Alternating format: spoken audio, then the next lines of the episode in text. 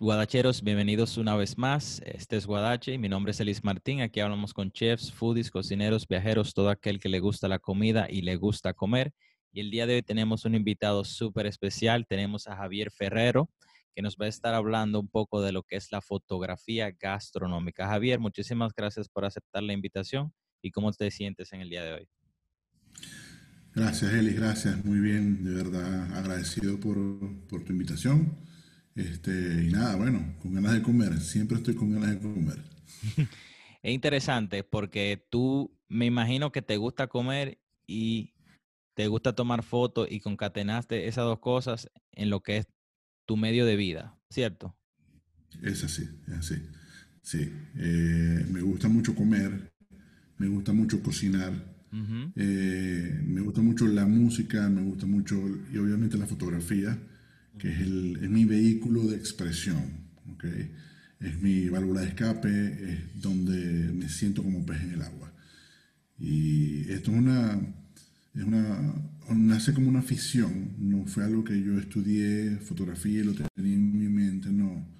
Eh, un accidente de la vida me, me llevó a, usar la fotografía como un medio de escape en una situación bastante crítica que, que viví y obviamente yo desde niño, eh, yo crecí cocinando con mi mamá y obviamente yo era el que lavaba los platos, pero yo lo que hacía era que me raspaba los platos. O sea, los lavaba literalmente, me comía lo que sobraba y lo que no sobraba también. Y acompañaba a mi mamá cocinando. Eh, y obviamente eh, pienso que la, la oportunidad que, que, me dio la familia, no solamente de comer, eh, lo que mi mamá hacía, sino que cuando viajábamos, a donde fuera que íbamos, nos permitíamos comer las cosas de, de, eso, de esas ciudades, de esos países. Y, eh, y, obviamente también te permite cocinar o tratar de, de interpretar eso que probaste, ¿no? Y bueno, con el tema del, de la fotografía fue como que, bueno, si voy a usar la fotografía como válvula de escape, lo voy a usar en lo que me gusta, que es la comida. Entonces es una fusión personalmente muy violenta, muy fuerte, de mucha energía. La fotografía no soy el mismo, soy otra persona. Eh, algo para mí necesario, la fotografía y obviamente comer. Interesante que tú lo dices que es como una válvula de escape y se oye como que es algo que te apasiona también, la fotografía. Pero me gustaría saber, si se puede, qué fue lo que pasó que te adentraste en la fotografía, cuál fue esa situación eh, o ese accidente que tú tuviste que te llevó a recurrir a la fotografía como una válvula de escape. Claro, claro, no hay problema. Mira, eh, eh, hace aproximadamente 10 años eh, yo estaba casado y quien fuera mi esposa se enfermó de cáncer. Eh, el cáncer es una enfermedad muy agresiva, es muy personal, muy eh, emotiva y, no solamente afecta al enfermo, sino afecta al entorno. estando en uno de los tratamientos con, durante ese periodo, eh, una psicóloga que me trataba, hay un punto donde ella me dijo, mira, este, si tú no haces algo, por salir tú, yo no era el enfermo, pero de algún modo me estaba afectando. Y ella me dijo, si tú no buscas en este momento algo que te haga salir, que te haga explotar todo eso que llevas dentro, que te permite drenar lo que llevas dentro y que te haga feliz, es altamente probable que termines enfermo en muy poco tiempo. Tú también. Entonces, eso fue un punto donde yo dije, bueno, ya, se acabó. No puedo permitirme más eh, hacer las cosas por hacerlas. Tenía que hacerlas ya porque me gustaran, porque necesitaba. Mira, y en ese momento tenía tres opciones. Cocinar, lo que me encanta, pero no, no podía estudiar cocina, no era lo más indicado porque estaba en pleno proceso de, de, tratamiento. Entonces, eh, las personas cuando están en un proceso de quimioterapia, hoy, hoy tú les das a probar algo y puede ser que les guste, pero mañana se los hace y puede ser que no les guste porque la química del cuerpo cambia. Entonces, yo veía en efecto como frustrantemente yo de repente un día hacía un pollo que le gustaba y a los dos o tres días lo repetía y lo odiaba. Entonces era, para mí era, dije, no, o sea, yo no voy a hacer algo que por el contrario me frustre y sea peor. La segunda válvula de escape es la música.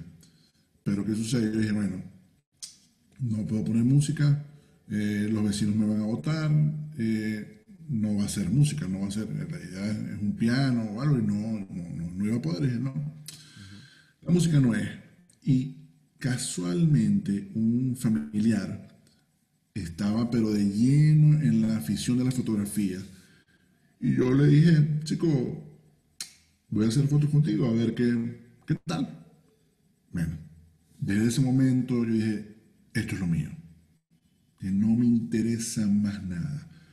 Y me ayudó mucho eh, durante ese tiempo porque yo, eh, ese primer año, yo no lo dediqué eh, a la fotografía gastronómica ese primer año lo dediqué a la familia, lo dediqué a la expresión, a lo que estaba viviendo. Entonces, muchas de mis fotos durante ese primer año eran todo lo que estaba viviendo. Y, obviamente sí había un poco de la parte gastronómica, porque bueno, lo poco que podía hacer gastronómicamente hablando, lo tomó, lo fotografiaba y, lo compartía, ¿no? Luego de ese año ya las cosas empezaron a cambiar. Ya la gente empezaba a llamarme y obviamente yo no entendía por qué, pero bueno, me llamaban. Eh, obviamente la ventaja de la fotografía es que la puedes estudiar sin necesidad de, ir a una escuela con todos los medios que tenemos ahorita, con internet y todo lo demás. Entonces, bueno, de verdad que me dediqué a estudiar un poco más, a profundizar. Y como te digo, ya al año eh, eh, me empezaban a llamar amigos, cocineros, empecé a compartir más con los cocineros. Eh, restaurantes, entonces la cosa empezó a evolucionar en el sentido de que dije, ok, ya la familia, ya yo sé, todo lindo, todo bello, pero la comida es lo que más me gusta. Y entonces empecé a enfocarme totalmente en la comida. Y mira, eh, en muy poco tiempo empecé a viajar por todo el país, empecé a, a, a incluso viajar fuera del país, eh, compartir con cocineros, eh, con restaurantes, con productores, con marcas. Y, nada, obviamente el, problema de la situación en Venezuela lo hace uno emigrar. estuve unos cinco meses, seis meses en Estados Unidos trabajando con unos clientes allá. Y luego ahora que estoy aquí en Perú, este, ya eh, radicado aquí por lo menos por, por un rato, pues, mientras los niños crecen. Y entonces, eso la fotografía fue creciendo de manera orgánica, fuiste avanzando, fuiste aprendiendo, tú mismo te fuiste documentando. Pero ¿en qué momento entonces tú decides convertirlo eso en negocio y percibir ingresos a través de ella? Fíjate, pasan, pasan eventos eh, que, te empujan a que tengas que cambiar. Yo trabajaba en una empresa, eh, una empresa de telefonía y la verdad me iba bien. Eh, pero hay un punto donde la empresa la compra el Estado y el Estado empieza a desmantelar la empresa. Y en ese proceso empiezan a votar gente y empiezan a votar a los que no eran del gobierno. Eh, pero como todo eso iba en paralelo, yo iba, yo iba desarrollándome en paralelo eh, y hacía mis trabajos de fotografía en los tiempos que tenía disponibles. Y nada, en el momento en que me votan de la empresa, fue como la patada que me hacía falta para terminar de entender que no me hacía falta ese trabajo. ¿Entiendes? Porque yo podía vivir de la fotografía. Y en efecto, eso ocurre y a mí me votaron un viernes y el sábado estaba haciendo fotos y domingo haciendo fotos y yo todos los días haciendo fotos, ¿me entiendes? O ya dije, si estoy trabajando, eh, me pagan por lo que hago, me pagan porque me gusta y les gusta mi trabajo, mira, perfecto. Estoy haciendo lo que me gusta hacer. Y me pagan por eso. Entonces, realmente no, como dice un refrán, si tú haces lo que te gusta y lo haces y te pagan por eso, realmente no estás trabajando.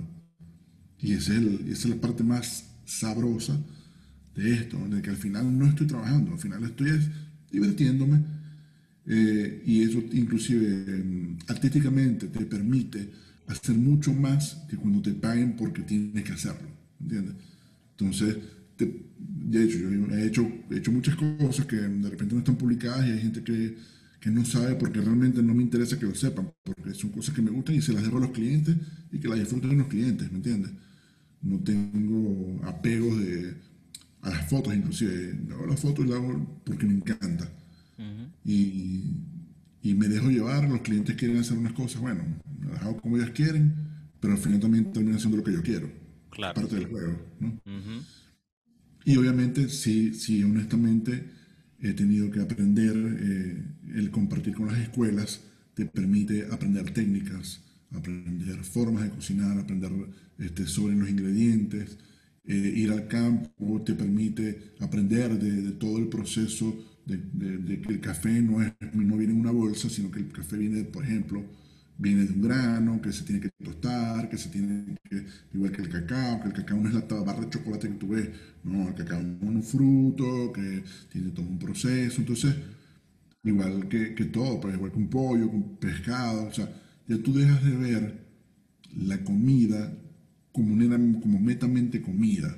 Y te das cuenta que detrás de cada ingrediente hay todo un proceso humano de mucho tiempo y empiezas a respetar más el producto. O sea, tú dices, ¿sabes qué? Este, no podemos estar desechando tomates, no podemos estar desechando cebollas, no podemos estar desechando carne, porque detrás de esto hay quizás años de siembras, años de procesos que no podemos tirarlos por la borda, ¿no? Tenemos que ser un poco más conscientes, ¿no?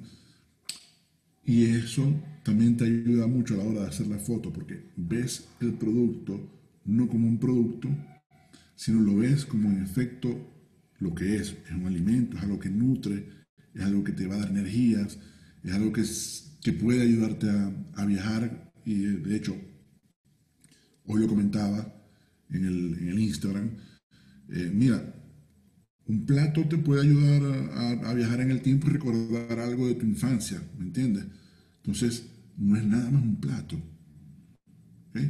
Eh, una, por decirte algo, una papa, una papa tiene un proceso tan complicado que tú no ves realmente nada, tú lo que ves ya es una pieza. Pero cuando lo analizas, tú dices, mira, detrás de esto hay una, una cantidad de campesinos, hay noches y días y lluvias y... Entonces eres un poco más consciente, ¿no? Sabe que resuena bastante conmigo eso que tú acabas de decir del producto y de la memoria porque justamente hoy yo estaba posteando una foto del bofe. No sé si, si conoces esa pieza de la res. Es el pulmón para el que nos escuche y no lo conozca. Y yo estaba pensando eso mismo, para tú tener una res y comértela pasa por un proceso largo de muchos años. Hay agricultores, ganaderos que se encargan de hacer ese animal crecer hasta el punto de que sea comestible para nosotros. Y muchas veces nosotros solamente consumimos las piezas de alta gama, los costillares, los ribeyes, las picañas, todo eso, y no queremos consumir todo lo demás. Pero el animal completo fue criado para consumirse y eso es una manera de tú respetar el producto y respetar a quienes trabajaron laboriosamente para que creciera. De igual manera también em, estaba pensando en mi niñez que yo comía eso cuando era pequeño y son y ese tipo de alimentos o de vivencias son las que te marcan y tú dices, wow, me acuerdo de tal alimento en tal tiempo y tú te transportas. Y eso es tan enriquecedor y cuando tú te detienes, y, me llama mucho la atención que tú como fotógrafo ya tienes una relación muy extensa, conoces productos, conoces cocineros, te gusta cocinar, te gusta comer, que no necesariamente esa la, esa es la misma historia con todos. Y en tu caso es mm. bastante particular y enriquece aún más la experiencia y tu trabajo con la comida. Entonces, eh, me gustaría preguntarte también, que también lo mencionaste un poquito, la fotografía es un arte. cada pintor tiene su manera de pintar, tiene su forma de ver las cosas, cada cocinero igual. ¿Cuál tú dirías que es tu estilo si tú tuvieras que circunscribirte a algún, algún estilo? Bueno, recogiendo un poquito lo que, lo que estabas diciendo, ¿no? Eh, nosotros en, nosotros los latinos normalmente comemos todo, de todos los animales. Eh, ¿Qué sucede? Que eh, algunos, de acuerdo a cómo económicamente van mejorando, van olvidando esas, esas comidas que tú estás diciendo y se van quedando eh, como historias. Pues. Entonces tú dices, bueno, pero si se comía bofe, se comía corazón, se comía cualquier cantidad de cosas, porque ahora no? Porque, como a veces lo digo yo, nos volvemos cifrinos nos ponemos como exigentes y entonces se nos olvida que en lo sencillo de la cocina hay mucho más sabor. Aquí, aquí en Perú hay algo que yo de verdad yo respeto y admiro de la comida criolla es que realmente se come todo, todo. Yo, yo he visto platos aquí que decía yo, wow, eh, se come mollejita, se come hígado, eh, se come anticucho, que es corazón, se comen riñones, pero se come de una manera normal, en la calle. O sea, tú los ves como, como si vendieran frutas, te venden lo mismo. Y tú dices, wow, nosotros de verdad que, que probablemente yo lo veo como venezolano, aún más, nosotros perdimos mucha comida por cifrinismo, por haber subido quizás tanto económicamente, y ahora que estamos de bajada, te das cuenta que se está volviendo a comer lo que se había dejado de comer. Y, ahorita, por lo menos aquí en Perú, que es un, país sumamente estable, sumamente estable, económicamente muy, muy, muy, muy fuerte, mira, se come de todo y tú dices, wow, esta gente de verdad que no perdió, no perdió esa conexión. Y como te digo que no la perdió es porque todas las clases sociales la comen. Y tú vas a restaurantes de alta gama y comen lo mismo. Tú dices, estos son casos, ahora que sí me llama mucho la atención, cómo, cómo no se ha perdido eso, ¿no? Ahora, entrando en el tema de cómo sería mi, mi estilo, mira, eh, yo a veces pienso que mi estilo es un estilo sincero. Como te digo sincero, es porque cuando yo comencé a hacer fotografía, yo me di cuenta que eh, un alto porcentaje de lo que tú ves en fotografía es mentira. Yo dije, eso no puede ser. O sea, yo no puedo haber estado toda mi vida engañado. Y, obviamente e, ese engaño responde a condiciones comerciales, a condiciones eh, de mercadeo que se han dado durante mucho tiempo. Eh, yo no justifico, por ejemplo, el maquillaje, el estilismo, yo no lo justifico, me parece que no debería de ser, porque sería mentira. O sea, eh, es como cuando tú a una chica la maquillas, le tomas la foto y la vendes como la chica, no sé, X, y cuando le quitas el maquillaje es otra persona, no es la misma. Entonces realmente, ¿es la chica o es una versión de la chica? No estoy de acuerdo con eso. Me parece que uno, sobre todo porque la comida te la comes. Eh, y es un mensaje que tú le estás dando a la gente, mira, esta es mi hamburguesa, mira, este es mi, no sé, mi mofongo, este es mi... ¿Sí me entiendes? Entonces de repente cuando tú llegas a comer es otra cosa. Tú dices, eso no puede ser. Eso no es, no es sensato. Entonces comercialmente, ¿qué sucede? Que hasta hace poco tiempo todas las cámaras y todos los servicios de fotografía eran a tiempo. O sea, tú tenías que tomar la foto, esperar a revelar el rollo y ver cómo salió la foto. Entonces, ¿qué pasa? El fotógrafo comercialmente tenía el estudio, en el estudio literalmente hablando de revelar la foto ahí mismo para ganar el tiempo y de repente en tres horas ver el resultado. La ventaja es que ahorita digitalmente tú tomas la foto y ya la ves. ¿Entiendes? Entonces, todo ese, toda esa industria del maquillaje, de alimentos, de la producción y todo lo demás, responde a esa, a esa condición. Pero ahorita no se justifica porque tú ahorita tomas la foto y ya la ves, ¿me entiendes? Es más, toma la foto y si la quieres editar, la puedes editar una vez. Entonces, no se justifica maquillar. Sí, yo entiendo y también es verdad, hay una nueva corriente del estilismo que es más orgánica, que tratan de, de usar los elementos originales y son más maquilladores que productores de falsa comida. Entonces, en ese punto, digo, bueno, está bien, o sea, no me estás dando algo de mentira, lo estás embelleciendo.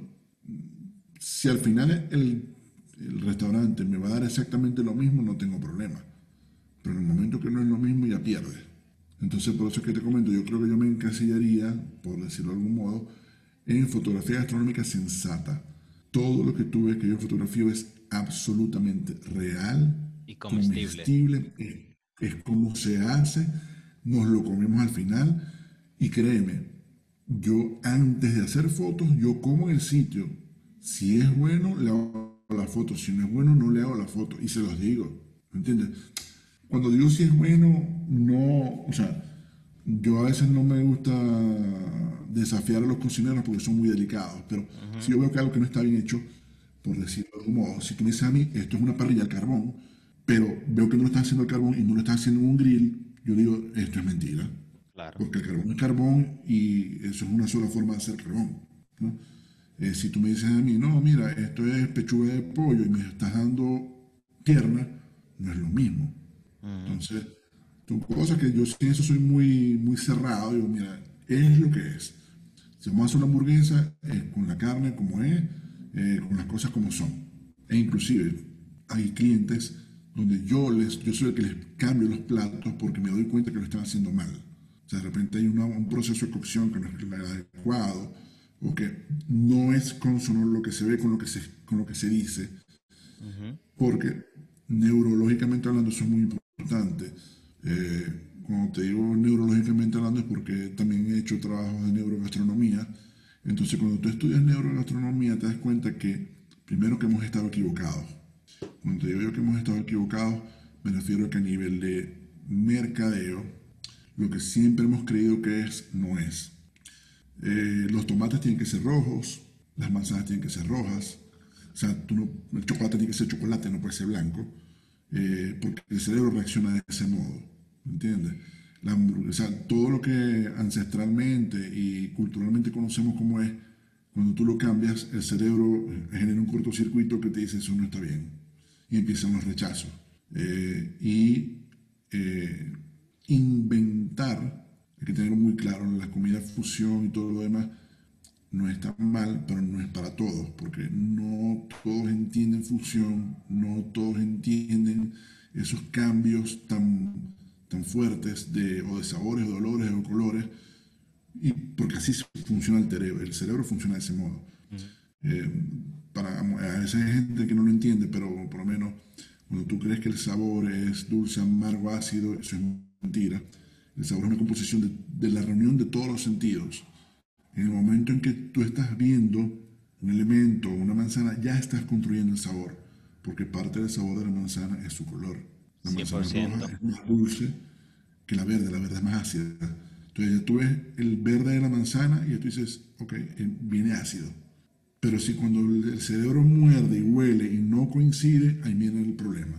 Tú sabes, tú sabes, Javier, que a mí me pasó eso también con un helado en una feria que hicieron acá. El helado era salado, tenía huevo, tenía salami, tenía guacamole. Y la propuesta era sumamente interesante, pero cuando yo lo probé, eso fue un shock para mí tan fuerte que, o sea, yo no entendía lo que yo estaba comiendo, porque mi mente, ahora tomando en cuenta lo que tú dijiste, mi mente siempre ha asociado el helado con dulce. Y eso fue tan, tan disruptivo en mi cabeza que yo, o sea, yo no lo pude apreciar realmente lo que estaba comiendo. Exacto. Fíjate que lo que tú dices es tal cual. Tú lo ves y lo ves helado. Entonces lo ves helado y ya sabes que es frío, ya sabes que es dulce, porque tu cerebro lo tiene grabado de ese modo. O sea, el sabor está construido de ese modo. Probablemente tú dices, ok, yo sé que es frío y que es dulce. Ahora, no sé qué otra cosa, porque de repente la vista se escapan detalles, pero ya tu, ya tu cerebro se prepara. Dice, ok, viene frío, viene dulce. Cuando le das otra cosa, él dice, mm", de una vez se, se ponen alerta y dicen, esto está mal. Por eso es que la comida molecular no tiene el éxito que quizás muchos esperan y no es para todo el mundo, porque, como digo, las cosas son como son. O sea, no, no hay otra. Por ejemplo, en fotografía, tú sabes que hay gente que no le gusta la carne roja. Pero en fotografía, la carne tiene que ser roja para que entiendas que es carne. Entonces, si yo la carne no es roja, la gente le queda la duda. Obviamente, al que le guste o al que no le guste, ya, ya al ver que es roja, ya saben que es carne, ya saben que es de la vaca, etc. Ya saben todo el cuento. Pero en el momento en que tú no colocas el color que es, la gente una vez se pone alerta y dice, ¿qué está pasando? Esto no está bien. Por eso, por ejemplo, eh, la hamburguesa negra no funciona. ¿Por qué no funcionan? Ni o sea, las hamburguesas de color no funcionan. Son hamburguesas para un segmento muy pequeño de la población que se arriesga a probar. Y ya pasa que de repente la gente ve el pan rojo y asume que va a saber a fresa. Ajá. ¿Ok? O si el pan es verde, asumen que va a saber a algo ácido. Y el pan, químicamente hablando, es lo mismo. O sea, es el mismo pan, lo que pusiste fue color. Ese pequeño detalle del color cambia el sabor. Totalmente. Y nuestra predisposición también. Claro. El sabor se construye en el cerebro, no se construye en la lengua, no se construye en la nariz, no, no, se construye en el cerebro. Y esto, la nariz, la lengua, el olfato, son los medios que le envían la información al cerebro. Sumamente interesante. Cuando lo vemos desde ese punto de vista y nos damos cuenta, por ejemplo, abundando un poco más, porque de verdad es sumamente interesante, cuando tú ves el animal muerto, lo ves deshuesado, lo ves abierto, eso de una vez en tu mente tú dices, eso no puede ser bueno. O hay una reacción adversa, pero cuando tú lo ves cocinado, wow. Exactamente, exactamente. Por eso pasa que mucha gente cuando, obviamente, cuando entra en el proceso de producción, hay muchos cocineros que cambian.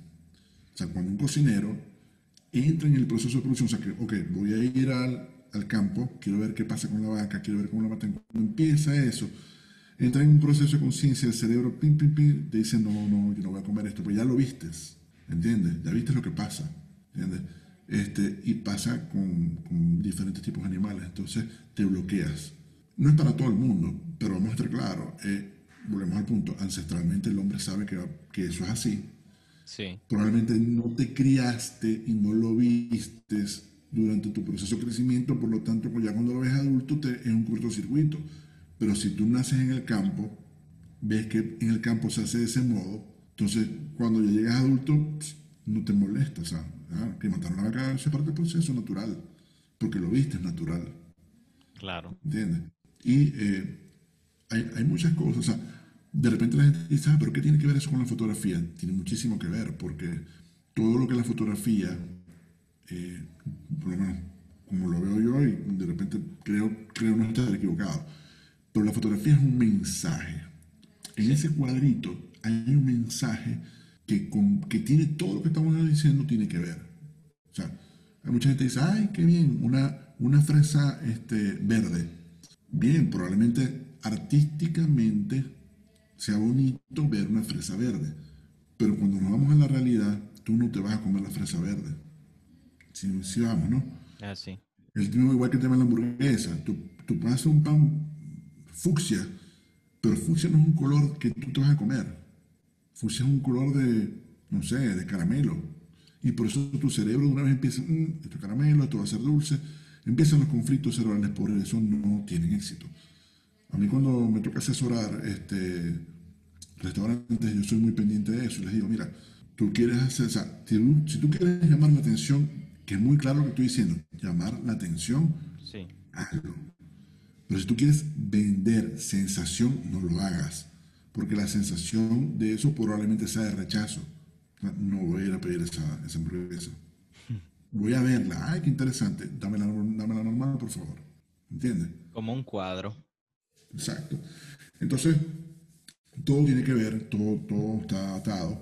Eh, lo más difícil de la fotografía, eh, y es lo que muchos fotógrafos no entienden, Porque cuando tú estudias fotografía lo ves desde el punto de vista artístico y lo ves desde el punto de vista este, lejos de lo que realmente significa la comida. Entonces lo ves como, como un objeto, no lo ves como un alimento. Cuando empiezas a ver las cosas como un objeto, le estás restando tanto a la comida que te arriesgas a hacer cosas que no funcionan. Por ejemplo. Entonces, por ejemplo, como que enfriar carne. Nadie va a enfriar carne. O colorear la carne. Nadie lo va a hacer porque no, va, o sea, no vas a lograr el objetivo que es vender. Vas a llamar la atención. Entonces no lo hagas. ¿Entiendes? Cuando quieres estilizar tanto que se vea perfecto, a la hora de la hora tú dices, ¿sabes cómo es la cosa? El helado se derrite. Y el helado cuando se derrite genera más sensación que cuando está muy frío. Porque precisamente el helado es para que te enfríes. Entonces mucha gente me dice, no, pero yo no quiero que se derrita. Yo, no, no, no, todo lo contrario. Es necesario que el helado, el helado se derrita. O sea, que empiece a derretirse porque hay dos connotaciones. Está la connotación visual que te hace ver que eso no es mentira, porque se está derritiendo. O sea, que es helado de verdad. Y eso es lo que pasa naturalmente cuando tú agarras un helado, se va a derretir. Eso es natural. Y por otro lado, genera eh, un efecto psicológico de que probablemente, además de que es real, estás él donde está, hay calor. Entonces genera una sensación térmica que realmente no existe porque tú no sabes, porque no estás en la foto. Pero al verlo de uno tú dices, ok, esto, está en calor. Pasa, por ejemplo, con las cervezas. Nosotros en el Caribe nos tomamos las cervezas muy frías por el calor. Ajá. Eso funciona en el Caribe. Pero en Alemania, en Inglaterra, no se toma. No se toma congelada. Se toma a 7 grados, a 12 grados, a 10 grados, depende del tipo de cerveza. Y no la vas a ver jamás en una fotografía sudada, porque en esos países hace frío. ¿Me entiendes? Entonces, si tú usas la misma estrategia que usamos en el Caribe para vender en Alemania, vender en, no sé, en Finlandia, la gente no va a entender, la gente dice, pero si no está haciendo calor, ¿por qué voy a tomar una cerveza? empieza esa discusión. Pero que no hace calor porque está sudando esa cerveza. Hay un problema. O sea, el mensaje va directamente ligado a, a quién tú se lo estás dirigiendo.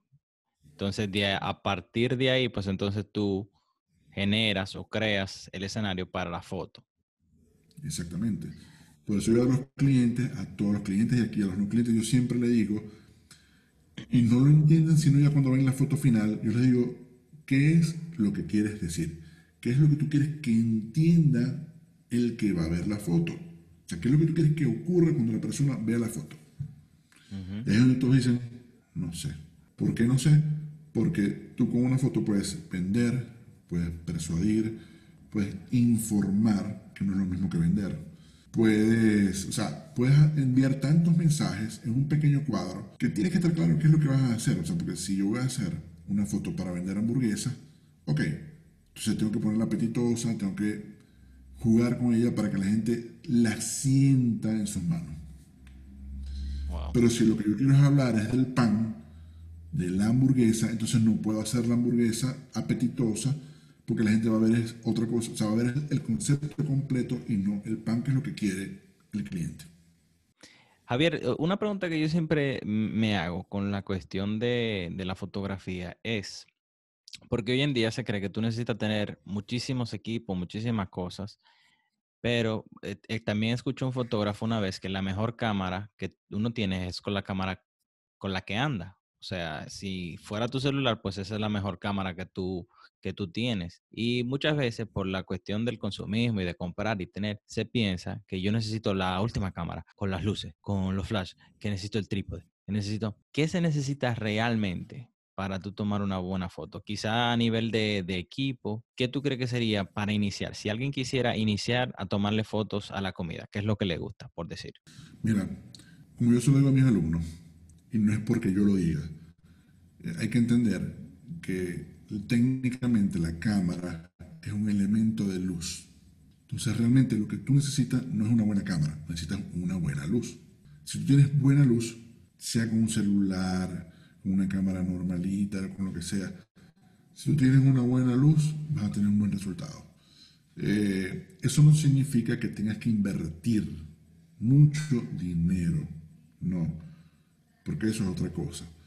Eh, hay que ubicar las cosas en su, en su espectro. Eh, yo, para que más o menos lo entendamos, si yo voy a matar una mosca, no voy a agarrar una escopeta. Si voy a matar una mosca, busco un matamosca. Claro. Eh, si yo, o sea, te lo digo porque hay gente que entonces se compra unos equipos, una cosa, y yo, ah, mira, pero si el plato es de este tamaño, ¿para qué vas a comprar una luz de este tamaño? Claro. ¿Entiendes? ¿Para qué vas a comprar una ultra cámara con ultra lente? No, no, no, no, no, no. no. Hay cosas que, que, que tenemos que tener claras. La fotografía es luz. La cámara lo que calcula es luz. Los celulares, cuando tú haces una foto, es lo que está calculando luz, ni siquiera color. Este, porque eso es otra cosa. Hay gente que no, que los colores, mira, los colores eh, sí son importantes, obviamente, son importantes, pero primero que los colores es la luz. Si tú no tienes buena luz, no vas a lograr ningún buen resultado. Vamos a comenzar por ahí. Eh, una buena luz no significa el mejor flash, no significa la mejor lámpara, significa la luz adecuada. Eh, yo he hecho fotos con luces normales, he hecho fotos con luces que fabrico yo, he hecho fotos con flash y los resultados son perfectos. Yo le, yo le he hecho eh, stand, escenarios estáticos a los clientes por lo menos que hacen torta, porque si me llaman a cada ratito para hacer fotos de torta, los voy a arruinar. Entonces yo le dije, mira, ya, yo te voy a armar un set, yo te voy a dejar esto listo para que tú pongas tu torta, con tu celular tomes la foto y va a quedar perfecta. ¿Por qué? Porque hay que ser sensato. O sea, no requiere de un profesional lo que requiere es que un profesional te arme el set, es diferente. Pero ahorita, mira, ahorita hay celulares que tienen cámaras de 20, 30 megapíxeles. Este, mira, yo le digo siempre, mira, un, un celular de 8 megapíxeles en adelante funciona. 10 megapíxeles funciona. Va a funcionar. Lo importante es la luz. Obviamente, hay un criterio, hay un criterio que no puede faltar, que es la parte óptica. ¿Qué sucede con la parte óptica? Que normalmente nosotros hacemos la foto, en el caso de los celulares, en la condición natural del celular. Y la condición natural del celular, eh, estamos hablando de que es gran angular. ¿Qué significa gran angular? Que están hechos para hacer fotos de paisajes. Así es. Ese, ese formato, cuando vamos a hacer retratos, vamos a hacer foto de comida, deforma por la óptica, deforman el plato. Por eso que de repente vemos eh, que las chicas, por ejemplo, se hacen las fotos de arriba para abajo. ¿Por qué? Porque de arriba para abajo se les ve un poco más grande la cabeza, ¿ok? Y si están gorditas, el, el mismo lente va a hacer que sean más flaquitas. Y cuando las vemos en la vida real, la niña es gorda. ¿Entiendes? Igual pasa con la comida. Si yo pego mucho el lente al plato, el plato se sumamente grande, ¿ok? Y cuando tú llegas a pedirlo es sumamente chiquito.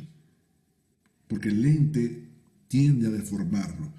En ese punto tú dices, ok, ¿qué hago entonces? A todos mis alumnos les digo, si usted hace foto con celular, lo primero que tiene que hacer es zoom con el lente. En lo que tú haces zoom, estás acercando y cierras la curvatura del lente. Al cerrar la curvatura del lente, la foto va a quedar lo más aproximada a la realidad posible. Eso es una, máxima para que salga bien la foto. El zoom. Y, y entonces, en, tu preferencia a la hora de, tirar, de tomar fotos, ¿tú prefieres luz natural o la luz artificial? Mira, son dos, dos cosas importantes que, que definir. Te explico cuál es el detalle. La mejor luz es la natural. Ahora, tenemos que entender lo siguiente. ¿Qué significa que la mejor luz es natural? Primero que es gratis no pagamos por ella. Segundo, que siempre está allí. Eh, el detalle de la luz natural, que es lo que muchas veces no entienden algunos, es que la luz natural no siempre es igual. ¿Qué significa que no siempre es igual? Tú no controlas cuando un día es de lluvia, tú no controlas cuando un día es nublado, tú no controlas cuando hay contaminación, tú no controlas eh, el, el vidrio de la ventana, no la controlas no tienes control sobre eso. Entonces, ahí tú dices, prefiero la luz artificial. Porque la luz artificial la coloco, la apunto, la, alumbro lo que yo quiero, Pero imagínate, ¿cómo, es, cómo mueves tú una ventana para alumbrar una pieza que está, a, no sé, a 5 metros? No lo puedes hacer. ¿Me entiendes? Eso no va a pasar. Entonces ahí donde le digo a la gente, la luz natural es muy linda, muy bonita, y sí, yo la uso, pero yo generalmente la uso de apoyo porque, pero como luz principal no la puedo usar. Generalmente no. No todos los restaurantes tienen buenas ventanas, no todos los restaurantes tienen ventanas, eh, no toda la comida es de día, y eso es muy importante. Eh, no es lo mismo hacer la foto de una cena que hacer la foto de un almuerzo. No es lo mismo hacer la foto de un desayuno que la foto de una cena. Son luces diferentes, son ambientes diferentes. Y, y de todas, todas, no tienes control. Si no tienes control, estás perdiendo demasiado. No significa que no se pueda. Cuando tú ves eh, a los foodies haciendo fotos con celular, generalmente es almuerzo, porque es cuando hay luz natural, cuando tiene la luz de la ventana, pero rara vez los ves de noche. Y las fotos de noche son feas porque no hay luz. Sí, lo, lo, que tú bien decías, o sea, la foto al final, la calidad de la misma lo va a determinar la luz. Y vamos a poder ver el brillo de los colores, vamos a poder ver todos los detalles mm, a partir de qué luz yo tengo. Y me llama también mucho la atención porque utilizan mucho hoy en día, yo no sé si, si te pasa, si lo has, eh, lo has visto, ahora hay una moda con el fondo negro, no sé por qué es, y, o el fondo negro o el fondo blanco. Y de hecho, yo creo que tú tienes un posteo hiciste una historia de cuál preferían, si el fondo negro o el fondo blanco. ¿Cuál es el mensaje o cuál es la, la diferencia entre estos dos fondos? Ok. El fondo negro y el fondo blanco. Eh, vamos, volvemos al arte. Eh, en el fondo negro, eh, las fotos terminan siendo más rococosas, más románticas, más, mm, más cálidas porque es oscuro. ¿Entiendes? Entonces necesita, ahí la luz es la que te permite embellecer más el producto. Aparte de eso, eh, el fondo negro te permite mejorar el contraste de los colores. Entonces eso apunta a favor. Eh, el fondo blanco es el fondo de, que tiene tanta luz porque como es blanco la luz rebota por todos lados. Entonces tienes como un producto más puro. Dicho de algún modo, es un producto más puro, más limpio. Pero sabes qué? A veces no es uno, uno, no quiere hablar de eso, a veces uno quiere es hablar de otra cosa. O sea, yo quiero hablar es, eh, como en la foto de los tomates, mira, yo quiero hablar es de que los tomates puedo hacer una salsa y son, se, ven bonitos, se ven provocativos. En cambio, en la otra, en fondo blanco, son unos tomates, bien, para cocinar. Y ya, ahí quedó. O sea, son dos historias diferentes. Igual que una hamburguesa. Tú ves una hamburguesa en fondo blanco, ya, la hamburguesa. Pero en fondo negro es la hamburguesa. Se ve provocativa, se ve más brillante, se ven más, se más vivos los colores. Entonces son dos historias diferentes. O sea, ¿qué quiero yo decir? ¿Que yo vendo hamburguesa o que vendo la mejor hamburguesa? ¿Sí me entiendes? Pasa como en la vida real con las mujeres. La mujer cuando sale de día, sale a hacer su día. Pero cuando sale de noche, sale de cacería. ¿Sí me entiendes? Claro. Es lo mismo. Es lo mismo. ¿Entiendes? O sea, tú ves una carne en un fondo blanco y lo que estás viendo es carne. Ok, carne. Pero tú cuando la pones en el fondo negro, tú estás viendo, ya tú estás viendo entonces la parrilla. O sea, ya, ya se empieza, mira, está brillante, está fresca, está perfecta para la parrilla. ¿Me entiendes? Ya te empiezas a hacer la historia. Entonces, ese es el detalle. Tú dirías, para armar una foto, y llevar a la mente a pensar más. El fondo negro es mejor, porque el fondo blanco como que es algo simplista. Es simplemente, ok. O sea, no simplista. Es como todo, no deja nada a la imaginación. el fondo negro deja a la imaginación. Ok. Es negro, es oscuro, eh, es misterioso, no estás viendo más nada al final, no ves nada atrás, no ves nada. O sea, tú dices, ¿qué está pasando ahí? Y como el cerebro es curioso, se pone a pensar más. Interesantísimo. Y el ángulo. Sí, sí, claro. El ángulo, Javier, influye, porque siempre vemos, muchas veces uno trata de tirar, tomar la foto así, Y la foto, muchas de las fotos a comida viene de arriba. Creo que se llama cenital, ¿no? Sí. Entonces, ¿cuál sería el mejor, cuál sería el mejor ángulo o el ángulo ideal para tirarle foto a la comida? Volvemos al punto, ¿qué es lo que quieres decir? Ah. Por ejemplo, este, hay, hay platos de platos. ¿Qué, ¿Qué, sucede? Que hay una moda, o una corriente, por no decir moda, de que las fotos tienen que ser cenitales. Si tú revisas, eh, es una cultura de un grupo de gente, pero no es la foto que usan el restaurante para vender. A una hamburguesa jamás le vas a hacer una foto desde arriba porque no se ve. ¿Entiendes? Eh, a una pizza jamás le vas a hacer la foto en vertical porque es plana, no se ve. O sea, siempre depende del producto y, depende, yo siempre eh, pienso en si me la voy a comer, cómo me la voy a comer. O sea, si lo que quiero es vender y provocar que la gente coma, es cómo la monto yo para que la gente le den ganas de comer. ¿Entiendes? Eso es lo primero que tienes que pensar. Si tú quieres hambre, piensa con hambre. Entonces, bueno, la hamburguesa necesariamente tengo que verla de frente así, pero que no se me le escape nada. Y que el queso chorreando, tocineta chorreando, la carne brillante. Ya. el punto es el queso chorreando la tocineta y, y, ya, esta es, me la como. Eso es lo que tenemos que buscar. Las pizzas, las pizzas tienen que ser brillantes. Mm, las fotos desde pero no te dice come. Entonces, ¿cómo dice come? Cuando cambias el ángulo, manejas un ángulo que se vean los elementos, o por lo menos el más rojo el color. O sea, si tú tienes salami, pepperoni, ese es el señor, no tocineta, porque eso es lo que el ojo va a querer buscar. No el ojo, la mente. Eh, si tienes una pizza, por ejemplo, una pizza solo de queso, una pizza solo de queso es aburrida. Así. Pero en el momento que tú levantas la pizza con el queso derretido, ya no es aburrida. ¿Entiendes? Por eso te comento, siempre depende de qué es lo que quieres mostrar. Entonces, yo, yo siempre trato de hacer muchas, muchos ángulos para que el cliente tenga opciones, porque, mucho, porque a mí me pasa corrientemente lo que te digo. ¿Para qué la quieres? No sé. Ah. ¿Qué quiere decir? No sé. Entonces yo, bueno, Vamos a hacer esta para que la gente vea que tiene la pizza, vamos a hacer esta para que provoque, vamos a hacer esta para, o sea, vamos a ir cambiando los ángulos y demás para que la gente entienda el mensaje que le quieres dar. Porque es complicado. Por ejemplo, no me lo he preguntado, pero te voy a decir, por ejemplo, el plato más aburrido y más difícil de fotografiar es un plato de avena.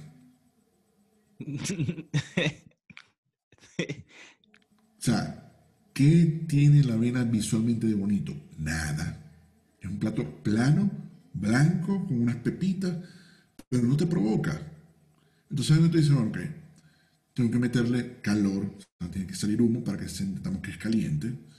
Ok, entonces empieza, ¿cómo me como yo la avena para que sea sabrosa? Entonces empieza, bueno, le ponemos, no sé, canela, chispitas de chocolate, ahí cambia, entonces ahí sacamos el plato a otro contexto, ¿entiendes? Entonces ya dejamos de vender la avena, sino la experiencia de comer avena. Wow. ¿Entiendes? Mm.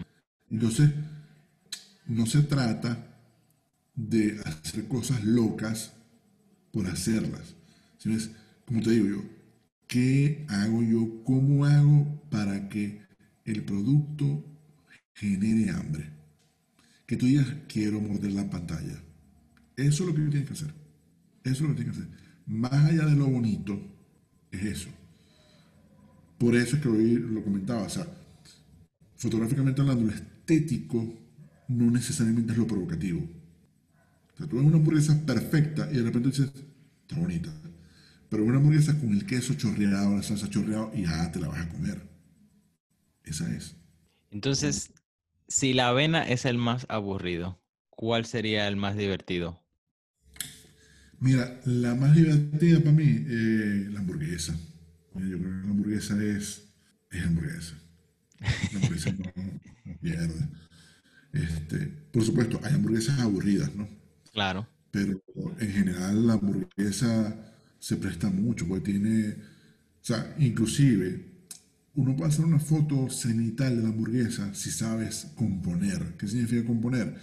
Si le quitas la tapa de, de pan, si mueves un poco los vegetales, que se vea un poco más el contenido regado. Entonces, ahí es lo que te digo yo. Tú vas a ver una foto que no está ordenada, que probablemente estéticamente no es bonita, pero estás viendo los colores del tomate, estás viendo el queso que se está derritiendo, estás viendo un pedazo de tocineta, y tú dices, sí, sí, me la voy a comer. ¿Entiendes? Claro. Eh, de eso se trata. Javier, si tú fueras a decir tres elementos a tomar en cuenta para tomarle foto a la comida, ya vimos y me quedó más que claro conceptualizar qué yo quiero decir, pero si tuviera que elegir dos más, ¿cuáles serían? Mira, neurológicamente hablando, eh, no los colores, elementos de composición. Tienes que buscar los tomates más rojos, tienes que eh, buscar el salami redondo, no vas a poner una pieza que no es la que debería ser. Este, la tocineta tiene que ser tocineta, eh, porque sí me ha pasado que me dicen, mira, esto es tocineta, y como tú lo ves, tú dices, esto no es tocineta. O sea, la tocineta, por decirlo de algún modo, la tocineta tiene que tener grasa. Si no tiene grasa, no es tocineta.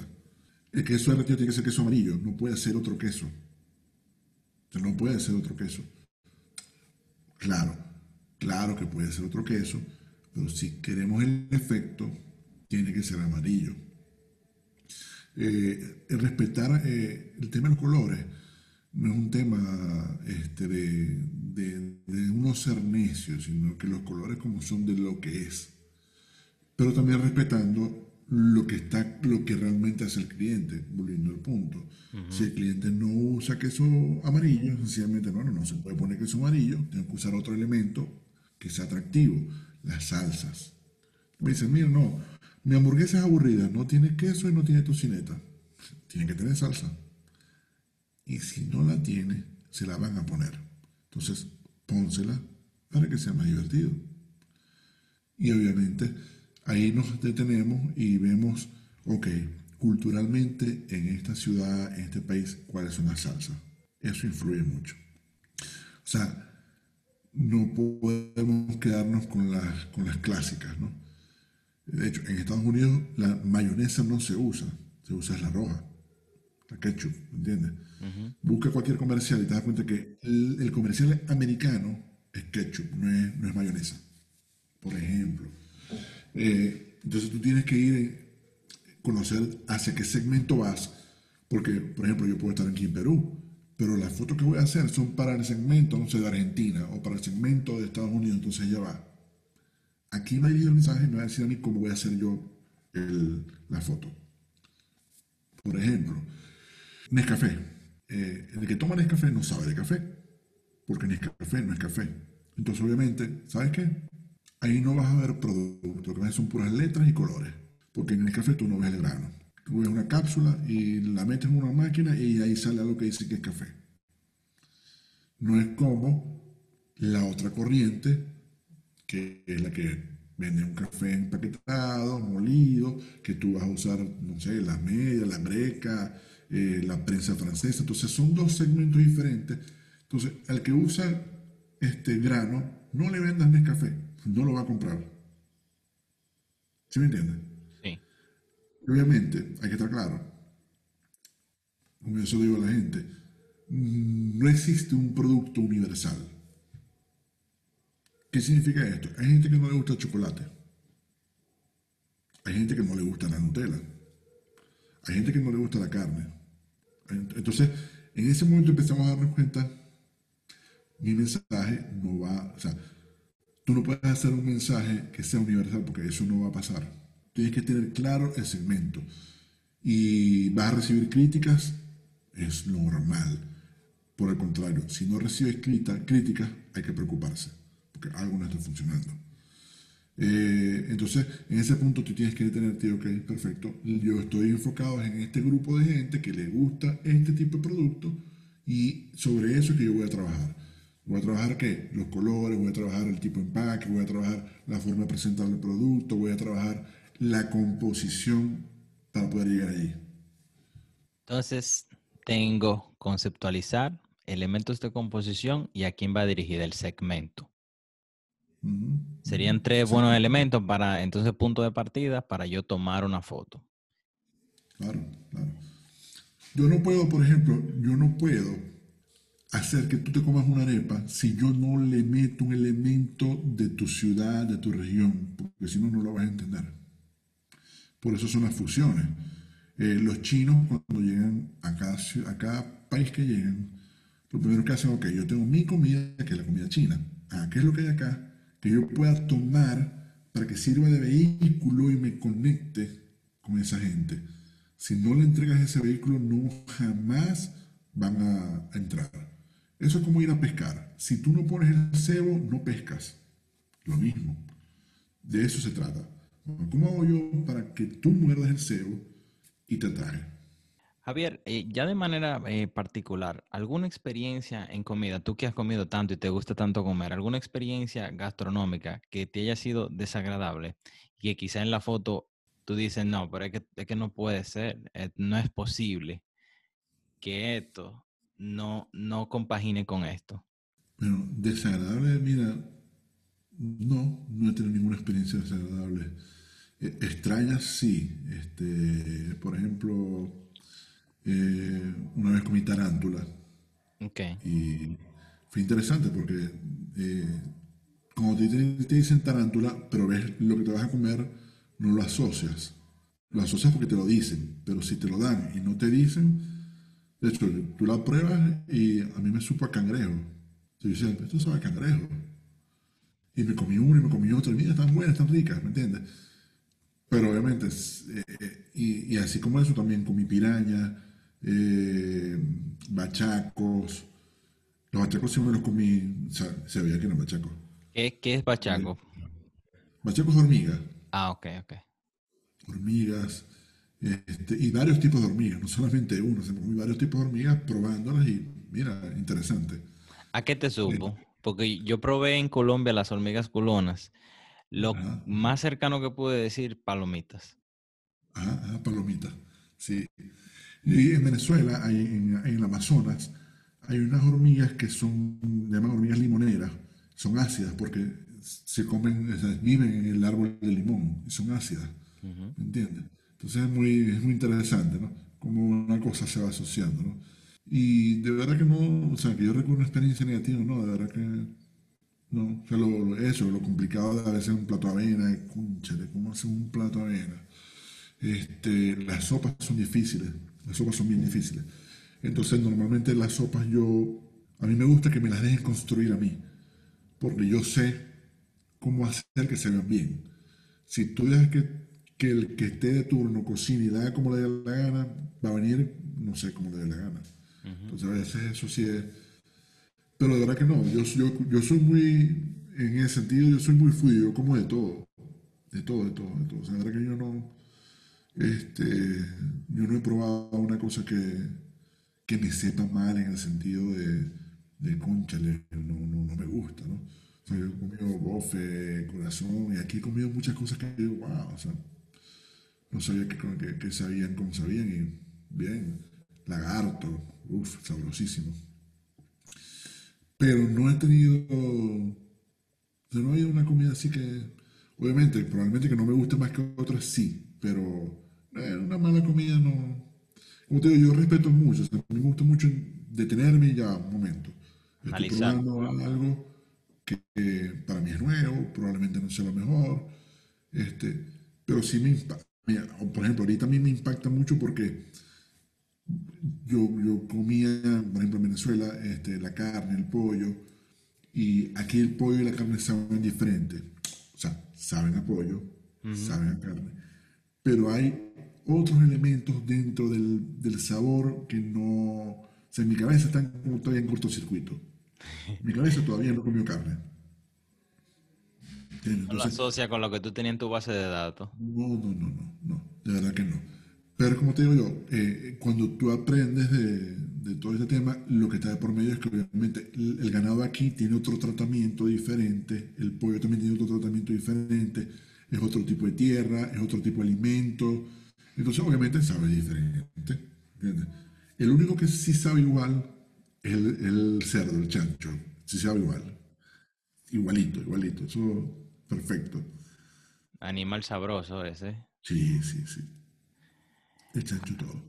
fíjate, por el tema de los alimentos es tan importante porque fíjate que eh, de, cada, de cada animal, por ejemplo, de, una, una vaca salen dos lomitos. Entonces, matar tu animal para sacar dos lomitos, hay que comérselo todo. Claro.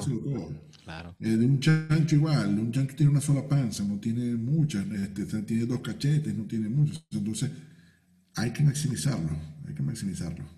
Ahí viene también el jugar con los fondos, los caldos, preparaciones, usar muchísimas formas de usarlo, de usarlo o de usarlo completo, como parte de un todo. Javier, también tengo la curiosidad, y ya para ir eh, finalizando, por las bebidas. ¿Cómo tú las eh, tomas la foto de las bebidas? Porque creo que presenta el mismo, la misma situación que con la avena, una sopa, que son líquidos que están ahí estáticos en un recipiente.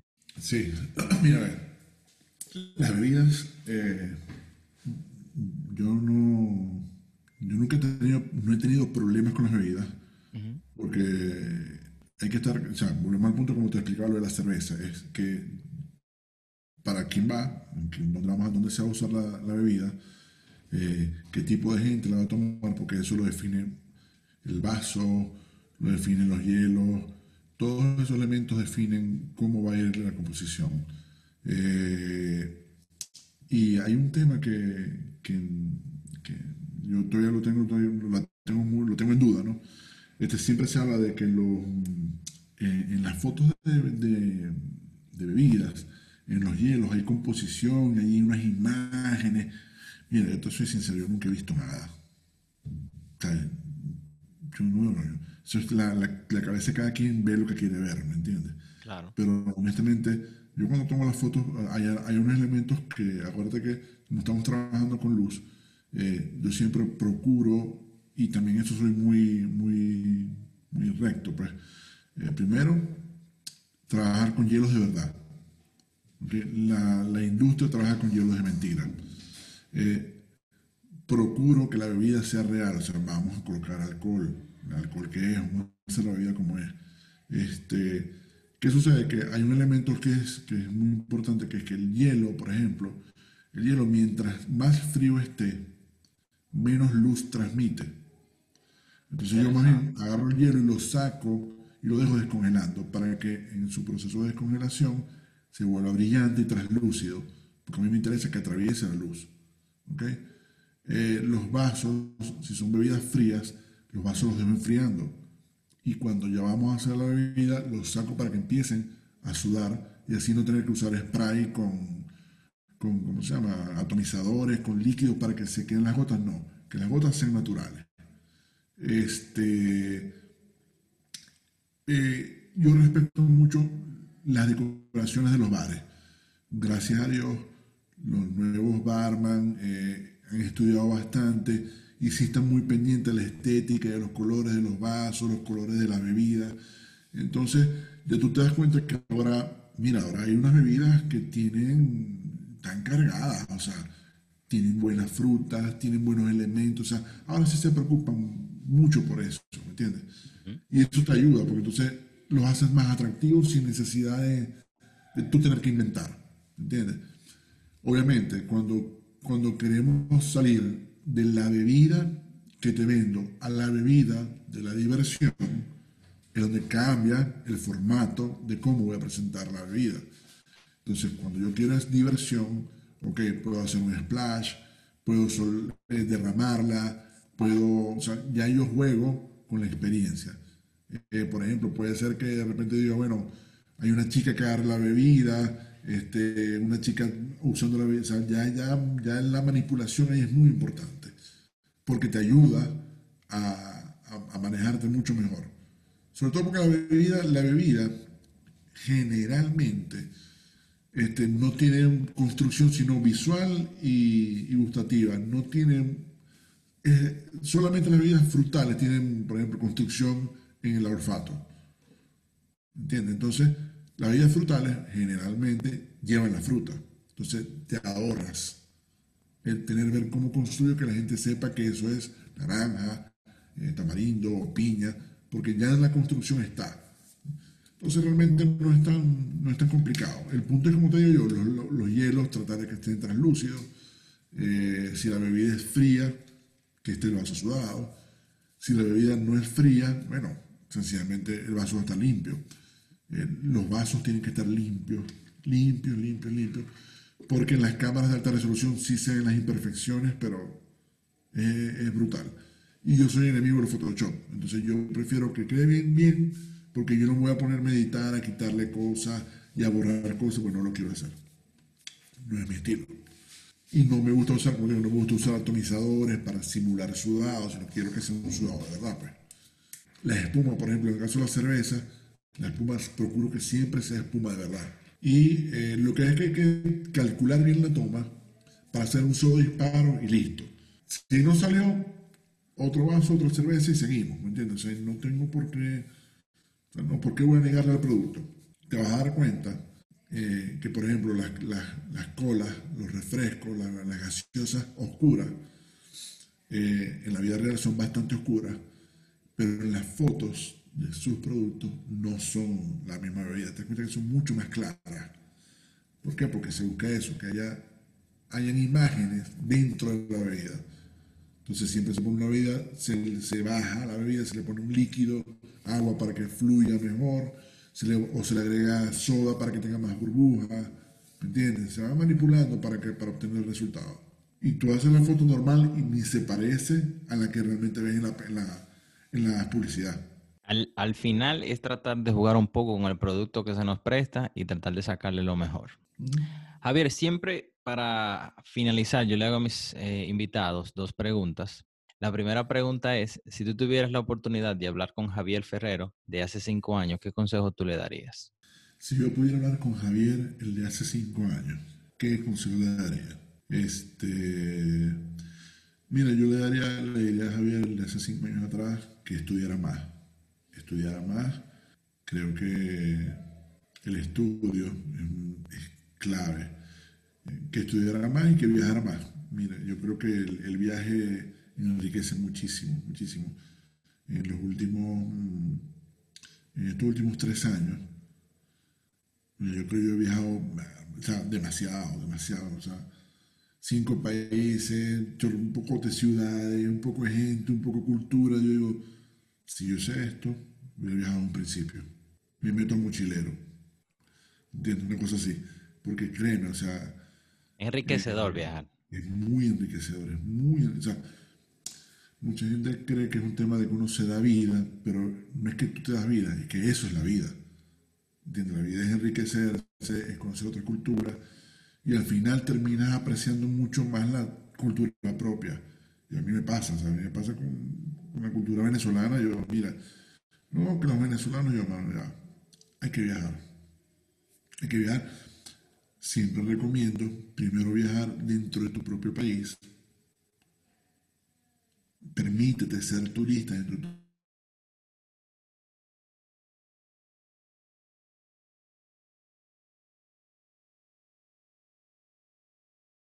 así ser turista, no quítate toda esa realmente, porque la cultura que tú conoces es la de tu casa, la de tu cuadra, la de tu barrio, pero no conoces la cultura en general, en realidad. Y en el momento en que sales, dices, wow, wow, aquí hay cosas muy interesantes que no se dicen. Y eso es interesante porque quizás si tú aprecias lo que tienes en casa, no, quizás no tenga necesidad de buscar afuera. También pudiera ser algo. Y la otra pregunta es... Sí, fíjate por lo menos para, para hacer, un, para hacer un, algo cortico de eso, ¿no? este, yo, como te digo, en, los últimos 3, 4 años yo tuve la oportunidad de viajar en Venezuela por todo el país eh, y comer en muchas ciudades y comer en diferentes niveles, en el sentido de que comía en la calle, comía en casas de amigos, de cocineros y comía en restaurantes de alto nivel. Entonces te permite tener como un espectro muy amplio de sabores, de gustos, de estilos, de cultura y de repente mira, la, promesa de Perú es que gastronómicamente es riquísimo. Y cuando yo llego, digo, mira, ¿sabes qué? esto mismo es lo que se come allá, esto mismo es lo que se come acá, esto mismo es lo que se come acá. Y yo muchas veces puedo pasar por odioso, pero se lo digo, yo les mira, tu gastronomía no es muy diferente a la del resto del continente. Recuerda que todo el continente estuvo dominado por, por los españoles. Y vaya que dominación, ¿no? Claro. Aparte de eso, tenemos los mismos indios en todos lados. Somos hijos del maíz. Y aparte de eso, cuando hubo la guerra, los mismos italianos que llegaron a la República, Dominicana, los mismos españoles que llegaron a Dominicana, a México, a Venezuela, llegaron a Perú, llegaron a Argentina, los mismos. Tal cual. O tenemos el mismo componente, tenemos los mismos sabores, con tonos, con dimensiones, pero tenemos lo mismo, o sea, comemos lo mismo, o sea, no... Como yo le digo a la gente, todavía no he comido algo, hay cosas muy sabrosas, pero no he comido algo que me impresiona, que diga, wow, no, no, no, la verdad que no. O sea, el ceviche, en Venezuela también tenemos platos parecidos, sabrosísimos también. Sí, lo tenemos. El chancho, también. En Colombia también hay buen chancho, buen pescado. O sea, no he probado una cosa que yo diga, wow. Probablemente, acuérdate que mucho del, del boom es por un turismo, sobre todo de europeo.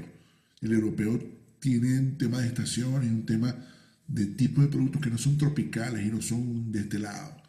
Entonces probablemente esa, esa mezcla sorprenda. Aparte que los conquistados fuimos nosotros, no ellos. Sí. Entonces es un, eh, el, que siempre sale asombrado es el europeo, el chino, el japonés, el americano. Pero el latino queda así como que, bueno, lo mismo me comía allá en la playa lo mismo me comía yo en el sitio, o sea, más o menos lo mismo, no, es muy diferente. A tu pregunta. no, no hay problema. O sea, también eh, eso es algo a tomar en cuenta, que quizás por el mismo hecho de que ellos fueron quienes nos colonizaron y también eh, el hecho de que quizás de este lado del mundo tuvimos que buscar la forma de hacer que ese producto X fuera mejor, con los sazones, con esto, con lo otro. Quizá del otro lado del charco, no, no han tenido esa necesidad y se lo comen quizás más íntegro, ¿verdad? No, no, tienen que recurrir a tantas cosas que de este lado sí hubo la necesidad de hacerlo. Y la otra pregunta eh, que siempre hago, Javier, es, cuando tú te vayas de esta tierra, ¿cómo te gustaría ser recordado? ¿Cuál sería tu legado? Difícil. Difícil. Mira, yo te voy a ser muy sincero. Este, yo soy una persona muy familiar. Eh, a mí normalmente no me preocupa mucho cómo, cómo, quiero ser recordado por el mundo. Claro, si me recuerdan por mis fotografías, bien. Este, pero realmente lo que más a mí me interesa es que mis hijos no se olviden de mí. ¿Entiendes? Eh, yo creo que el mundo, el mundo es mucha gente. A mí me interesa que los poquitos que, que me quieren, me quieran y que se acuerden de mí. Eh, yo trato todos los días, todos los días a mis hijos darle amor, cariño, eh, lo mejor que pueda, pues. Pero no tengo, no tengo una, un fin de que la gente me reconozca o, o que no, no, no me, eso no me, no me llena. A mí me llena la comida y mis hijos. Excelente respuesta. Ser recordado por lo que tienes cerca, por los tuyos. Sí, pero fíjate, hay mucha gente que es súper reconocida y todo lo demás, pero están sin familia. La familia no mm. lo quiere. Entonces tú dices, ¿para qué me interesa mi reconocimiento del mundo si lo que realmente me interesa no me quieren? Ya, eso es así. Al final te mueres solo. Señores guadacheros, muchísimas gracias por quedarte hasta aquí, hasta este momento. Javier Ferrero, muchísimas gracias. De verdad me ha encantado la conversación, muchísima tela por donde cortar, muchos subtemas por los cuales podemos seguir hablando en un futuro. Espero de verdad eh, cuando vengas poder comer algo, tomarnos una cerveza. De verdad muy agradecido por tu tiempo y por todo el conocimiento que has compartido en este episodio. Vale, Eli, gracias a ti, gracias a ti, de verdad. A la orden, este, Eli, lo que tú quieras, no quieras hablar de algo. Yo no sé mucho, pero algo sé. eso es lo importante y eso es eso suma muchísimo. El poco que tenemos, compartirlo, se multiplica con los otros. Eso es así. Es así. Muchas gracias, de verdad. Muchas gracias. Gracias a ti, Javier. De nuevo, Guadachero, muchísimas gracias. Si te quedaste hasta este momento, Javier, de nuevo, muchísimas gracias. Un abrazo y saludos por allá, a Perú. Hasta luego. Cuídate por allá. Un abrazo. Guadachero, muchísimas gracias por sintonizar. Si te gustó este contenido, compártelo con todo el mundo y que lo sigas disfrutando. Hasta la próxima.